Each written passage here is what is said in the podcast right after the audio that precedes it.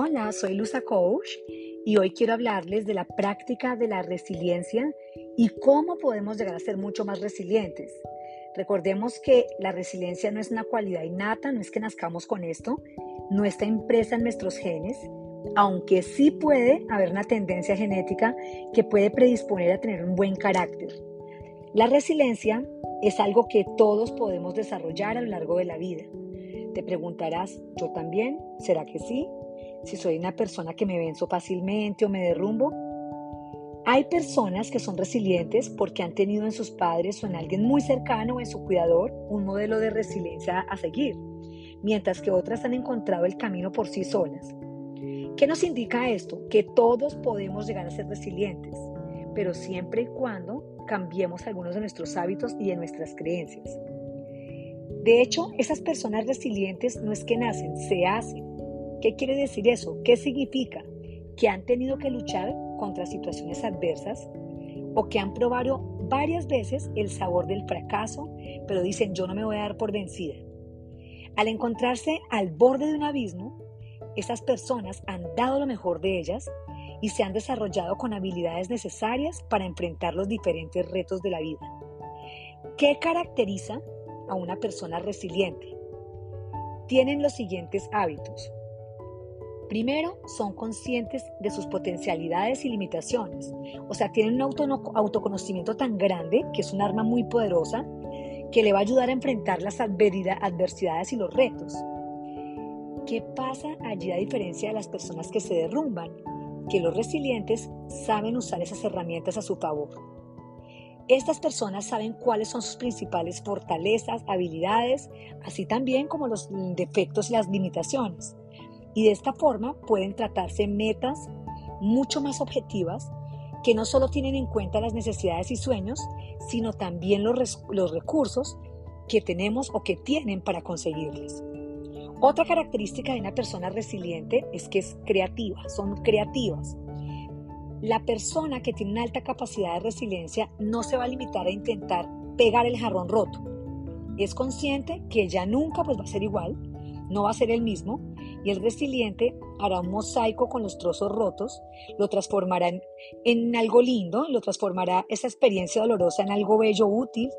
De lo vil saca lo precioso, como dicen, no ve el punto negro en la hoja blanca, sino ve la hoja blanca, ve las ventajas.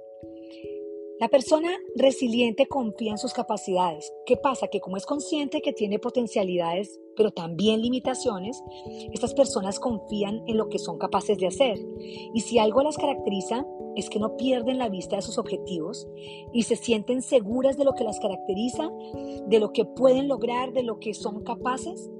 Y no obstante, también reconocen la importancia del trabajo en equipo, no son egocéntricas, no se encierran en sí mismas, sino que saben cuando es necesario pedir ayuda. Otra característica de una persona resiliente es que asumen las dificultades como una oportunidad para aprender.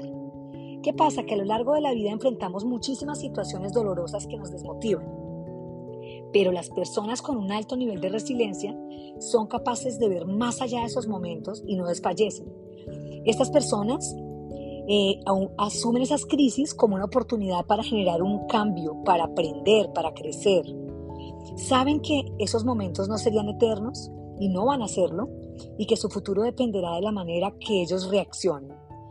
Cuando la persona resiliente se enfrenta a una adversidad, se pregunta, ¿qué puedo aprender yo de esto que me pasó? Otra característica es que practican el mindfulness o conciencia plena, aún sin ser conscientes que esta práctica es una práctica milenaria, la persona resiliente tiene el hábito de estar plenamente presente de vivir aquí y el ahora y de que tienen una gran capacidad de aceptación. Resulta que para estas personas el pasado ya dice fue parte del ayer y no es esa fuente de culpabilidad y que se azotan y zozobran, mientras que el futuro tampoco les aturde con su cuota de incertidumbre y preocupaciones. El resiliente vive el presente. Son capaces de aceptar las experiencias tal y como se presentan, pero intentan sacarles el mayor provecho y disfrutar de los mayores detalles y los pequeños detalles porque no han perdido su capacidad para asombrarse ante la vida. Son como niños. Espero que con estas cinco características de las personas resilientes tomemos ejemplo, logremos serlo así, si ya lo somos, cada día pulirnos mucho más. Y ha sido un espacio muy especial con ustedes. Un abrazo y recuerden que cuentan con mi asesoría, me pueden buscar en redes sociales, estoy como Lusa Coach, allí me pueden eh, ver todo lo que son mis videos, mis, mis charlas de motivación y puedo también invitarlos a mis procesos y talleres. Un abrazo y mil bendiciones.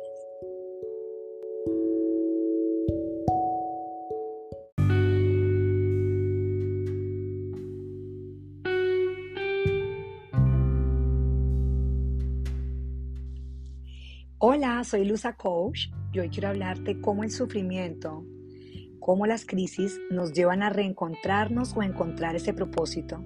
Propósito que quizás habíamos perdido, habíamos olvidado, un propósito que habíamos como ignorado más que todo al estar atentos a factores o a personas o a situaciones que en ese momento tenían importancia, pero que eran una cierta trampa de nuestro cerebro para poder hacernos feliz durante unos días, unas horas o unos meses.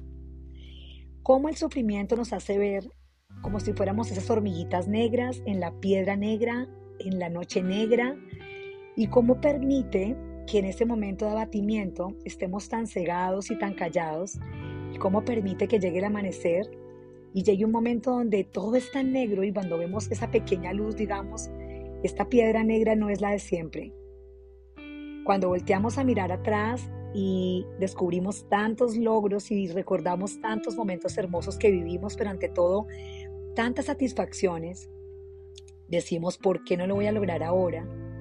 Porque hoy me puedo llegar a paralizar y esto nos ocurre a todos los seres humanos.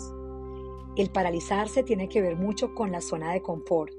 Zona de confort que nos ha llevado a que simplemente veamos la vida que va pasando ¿No te gustaría tú ser esa persona que pone metas, planes de acción para tu propia vida, que los ejecuta, los establece, los desarrolla y luego puede mirar atrás con satisfacción y decir, esto lo logré yo?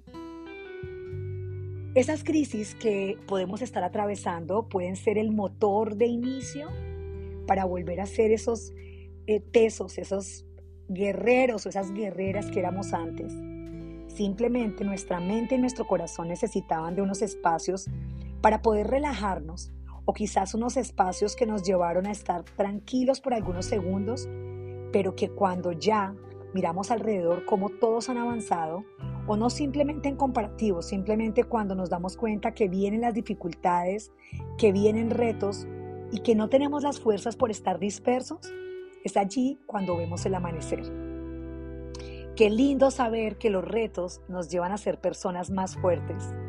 Qué lindo saber que las necesidades, las carencias, y no hablo de las carencias solo emocionales, también a nivel financiero, como ese empleo que antes nos conformaba ya no está, como ese amigo que antes estaba siempre fijo con ese consejo ya no está y eso me lleva a entender que necesito cultivar mis amistades porque encerrándome en mí mismo o en mí misma no lo voy a lograr.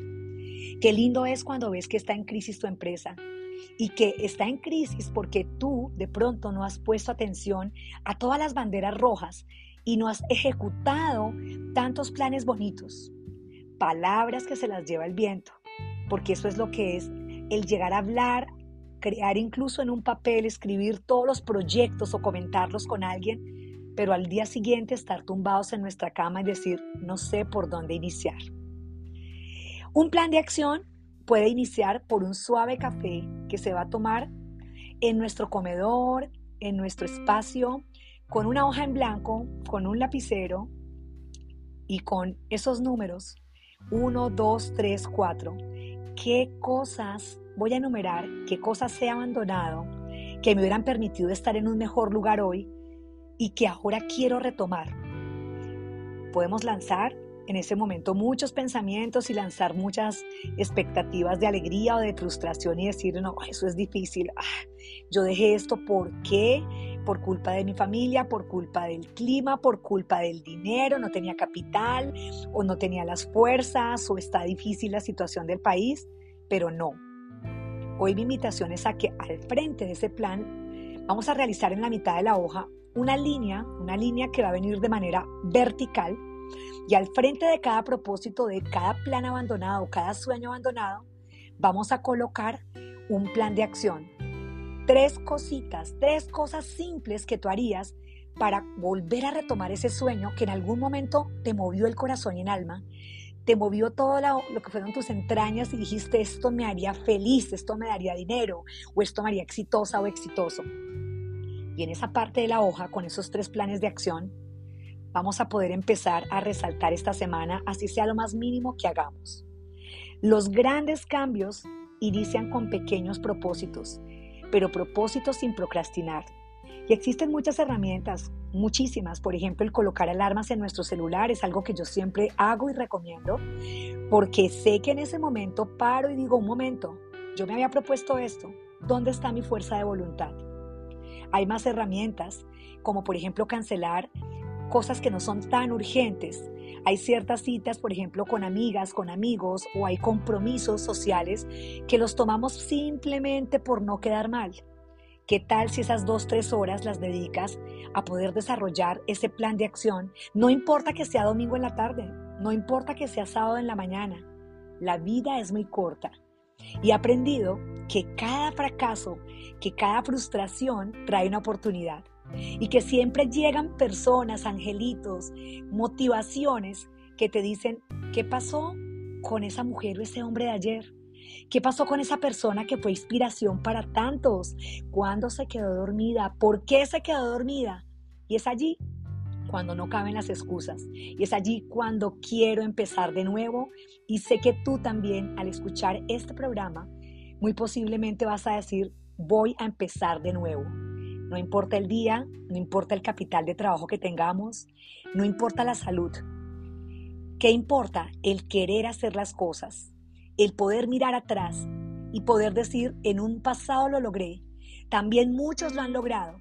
Voy a dejar que la pereza, la tristeza, la depresión, el conformismo o simplemente el dejar que la vida pase y ver cómo pasa, voy a dejar yo que todos esos planes hermosos los hagan otros por mí o que quizás no los hagan, pero que yo quede con la tristeza y la frustración cuando ya mis piernas no tengan fuerzas, cuando ya mi mente no esté de la misma manera activa y cuando ya no tenga yo el deseo y de pronto esté muy, muy, muy al fondo, puede ser en una situación crítica o puede ser bajo parámetros que nunca imaginamos o de pronto con planes que dejamos morir y estemos de pronto viviendo por vivir con lo necesario o con la persona que incluso no amamos a nuestro lado o en conformismo ya sea por lo que sea, qué triste mirar y decir, no tomé un plan de acción. Así que hoy los dejo con este pensamiento que ha movido muchísimas cosas en mi interior y es ya, mirar atrás, qué logré, qué exitosa fui, por qué paré en algún momento de mi vida, qué me distrajo y ahora qué voy a hacer por ello. Un abrazo para todos, Dios los bendiga y recuerden, los grandes cambios empiezan con pequeños planes, pero planes que se hacen desde el alma y desde el corazón.